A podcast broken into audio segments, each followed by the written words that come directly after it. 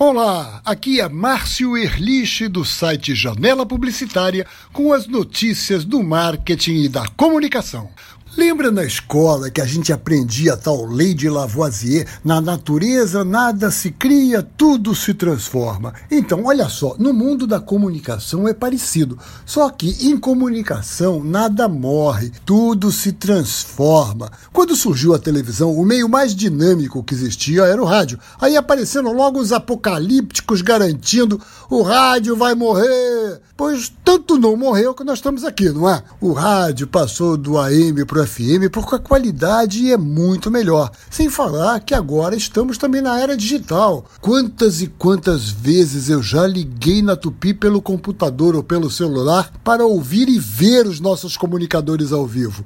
Pensa aí no que teria sido a forma mais antiga de distribuir mensagens para várias pessoas. Talvez o arauto do rei que ficava berrando as decisões do soberano na força do gogó pelas ruas pois agora nós temos alto-falantes em cima de carros com o arauto circulando e gritando pamonha, pamonha quentinha. E os cartazes desenhados que eram colados nos postes e a gente via nos filmes anunciando procura-se vivo ou morto avisos continuam nos postes, mas agora como um painel enorme de LED dando a hora e passando propaganda. Eu estou falando tudo isso pela polêmica que está sendo no mercado editorial por conta de uma campanha que o Banco Santander lançou para estimular que donos de bancas de jornais diversifiquem sua atividade. Pelo projeto Agente Banca, o Santander dá um financiamento para jornaleiros que queiram ampliar as suas atividades em outras áreas, passando também a ser costureiros ou dando assistência técnica. A ideia é ótima, tem mesmo que estimular ainda mais a transformação do meio banca de jornal como negócio, que hoje também vende raspadinhas, refrigerantes, salgadinhos e brinquedos. Acontece que a Associação Nacional de Jornais, a ANJ, está protestando porque ela diz que a campanha deixou parecer que as bancas estão em dificuldade porque os jornais estariam desaparecendo. Mas será que estão mesmo? Do jeito que eu já falei lá em cima, eu não acredito que o jornal vá acabar. O jornal é mais um meio de comunicação que está se transformando.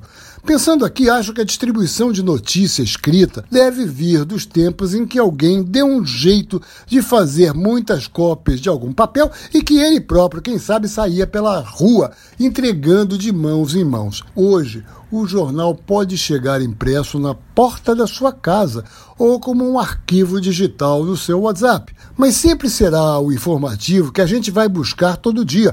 Afinal, jornal é uma palavra que vem do latim e que queria dizer diário, para saber as notícias, inclusive do nosso time de futebol, como a gente vai buscar no rádio, na televisão, na internet, porque todos esses meios estão ao nosso serviço como leitores, ouvintes, espectadores, enfim, consumidores de notícias. Por isso, quando você ouvir alguém falar que um meio de comunicação vai morrer, não acredite. Pode responder: vai não.